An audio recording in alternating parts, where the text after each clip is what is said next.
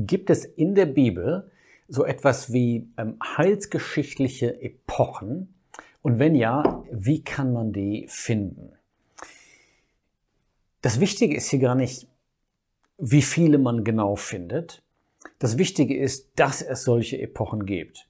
Und wir haben schon in Teil 1 und 2 etwas darüber gesprochen. Wenn man gar keine Unterscheidungen macht zwischen verschiedenen Epochen, verwickelt man sich in Widersprüche. Ja, Stichwort Schweinefleisch. Und wir haben auch gesehen, das Neue Testament zeigt, es gibt ganz markante Einschnitte, die zeigen, hier findet ein heilsgeschichtlicher Wechsel statt. Gott hat vorher so gehandelt und ab diesem Zeitpunkt handelt er anders. Wir wollen jetzt die Frage stellen, ja, aber was sind denn ganz konkret die Epochen oder man kann auch sagen Haushaltungen oder Verwaltungseinheiten, die man finden kann in der Bibel. Manche sind sehr kritisch diesem Thema gegenüber. Manche denken, man sollte gar nicht unterscheiden zwischen verschiedenen Epochen. Ich stelle jetzt einfach mal folgende Frage. Mal angenommen, beim Lesen der Bibel stößt man auf ein Kapitel, wo einem zwei Dinge begegnen. Das eine ist, Gott macht eine neue Ansage. Ja? Gott gibt eine neue Offenbarung. Er interveniert in irgendeiner Art und Weise. Und zweitens, diese Intervention oder diese Offenbarung Gottes hat eine Konsequenz für die Verantwortung des Menschen. Ich denke, dann würde eigentlich jeder zugeben, ja, dann muss man tatsächlich von einem Epochenbeginn sprechen.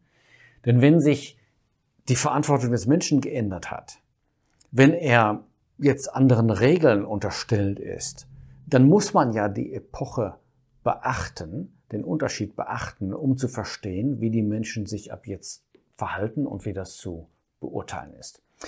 Und genau das wollen wir jetzt untersuchen. Gibt es solche Gelegenheiten in der Bibel, wo diese zwei Kennzeichen zutreffen? Neue Offenbarung, Änderung der Verantwortung des Menschen. Ich fange jetzt mal an mit einem ganz markanten Einschnitt und ich glaube, den kann eigentlich niemand leugnen. Ich lese das auch mal ganz kurz vor, jedenfalls eine Stelle davon in Galater 4. Da steht in Vers 4, als aber die Fülle der Zeit gekommen war, sandte Gott seinen Sohn. Ganz klar, hier ist etwas passiert, das hat den Lauf der Weltgeschichte geändert und ganz klar auch die Offenbarung Gottes. Und es hatte eine Konsequenz für die Verantwortung des Menschen. Das ist sozusagen die Zäsur, also der Einschnitt zwischen Altem und Neuem Testament. Mit dem Kommen Christi änderte sich etwas. Das wird auch bestätigt in Hebräer 1. Da steht, Gott hatte immer wieder schon Offenbarungen gegeben, schrittweise, stückweise, partiell, aber dann hat Gott sich ganz geoffenbart in seinem Sohn. Am Ende der Tage heißt es da, hat er geredet im Sohn. Aber wir lesen das auch im Johannesevangelium Kapitel 1. Da steht, das Gesetz ist durch, durch Mose gegeben worden. Die Gnade und Wahrheit ist durch Jesus Christus gekommen, geworden. Also auch wieder dieser Einschnitt. Und das ist die erste Zäsur, Altes und Neues Testament. Es gibt es einen zweiten Einschnitt, und auch den kann eigentlich niemand leugnen. Man liest das im zweiten Buch Mose. Gott gab dem Volk Israel ein Gesetz mit konkreten, genauen Geboten. Natürlich änderte sich dadurch etwas für die Verantwortung dieses Volkes. Man muss also unterscheiden zwischen der Zeit vor dem Gesetz und der Zeit seit der Gesetzgebung. Und jetzt nenne ich nur noch einen erst einmal nur noch einen Einschnitt. Und der bezieht sich auf das Neue Testament. Und das ist der Einschnitt zwischen der Zeit, in der wir leben, und dem kommenden Friedensreich des Herrn Jesus. Diesen Einschnitt findet man auch ganz klar im Neuen Testament. Ganz deutlich in Offenbarung 20. Christus wird herrschen, tausend Jahre. Die Gläubigen werden mit ihm herrschen.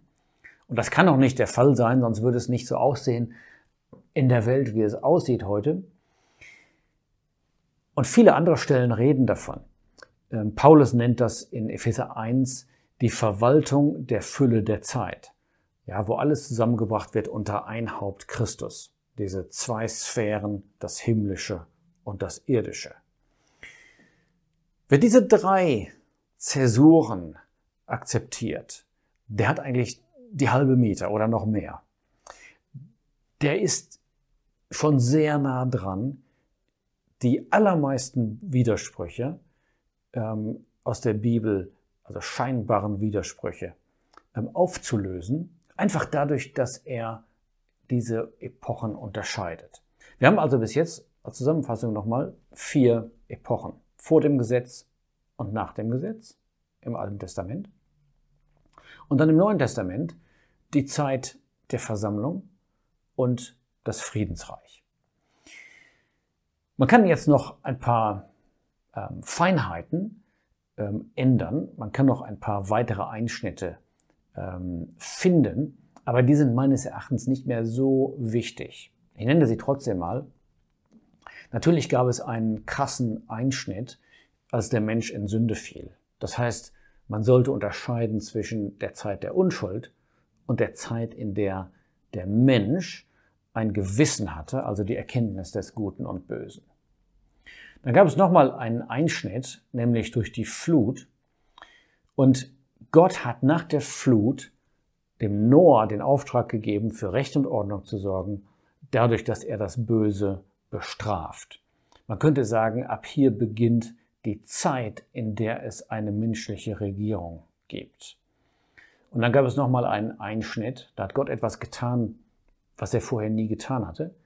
Er hat einen Menschen, Abraham, berufen, hat ihn aus seiner Umgebung herausgenommen und hat gesagt, ich bringe dich ganz woanders hin, ich gebe dir ein neues Land und ich werde dich und deine Nachkommen segnen.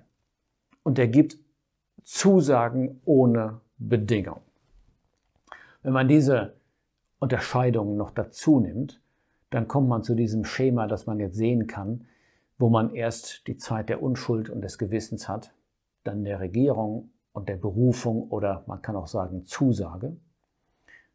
Dann kommt die lange Zeit des Gesetzes und im Neuen Testament die Zeit der Versammlung und die Zeit des Friedensreiches. Natürlich gab es manchmal noch Übergangsphasen, zum Beispiel als der Jesus gekommen war, da brachte er die Gnade, aber die eigentliche heilsgeschichtliche Epoche der Versammlung beginnt natürlich erst nach seiner Himmelfahrt, als er den Heiligen Geist auf die Erde gesandt hatte, also am Tag der Pfingsten. Ich finde dieses Schema sehr nützlich. Man kann es eigentlich nicht leugnen, dass es diese Zäsuren, diese Einschnitte gegeben hat. Jedes Mal änderte sich die Verantwortung des Menschen. Und wenn man das beachtet, das können wir jetzt schon ganz schön feststellen, dann verschwinden Widersprüche. Ja, Stichwort, du sollst kein Schweinefleisch essen. Und im Neuen Testament, Paulus sagt, ihr könnt alles essen, was auf dem Fleischmarkt verkauft wird. Mit dem, was wir jetzt gelernt haben, verschwindet das Problem. In dem ersten Vers geht es um das Gesetz. Im Neuen Testament sagt Paulus, wir sind nicht unter Gesetz. Und deshalb kann man, wenn man diese verschiedenen heilsgeschichtlichen Epochen unterscheidet, Widersprüche auflösen und dadurch die Bibel als Ganzes verstehen. Wenn man das nicht tut, dann ist man auf Glatteis. Da muss man nämlich selektieren und sagen, ja, was akzeptiere ich jetzt aus der Bibel und was nicht mehr. Und das Schöne ist, durch diese Epochen das werden wir auch im nächsten Video noch sehen, da erkennt man die Herrlichkeit Gottes. Wir werden nämlich diese Frage stellen müssen, warum hat Gott das so gemacht? Ja, warum hat er nicht sofort unsere Haushaltung eingeführt? Warum hat es erst die anderen gegeben? Und warum gibt es noch eine zukünftige? Und dafür, das will ich im nächsten Video zeigen, gibt es absolut gute Gründe, die uns die Bibel direkt zeigt.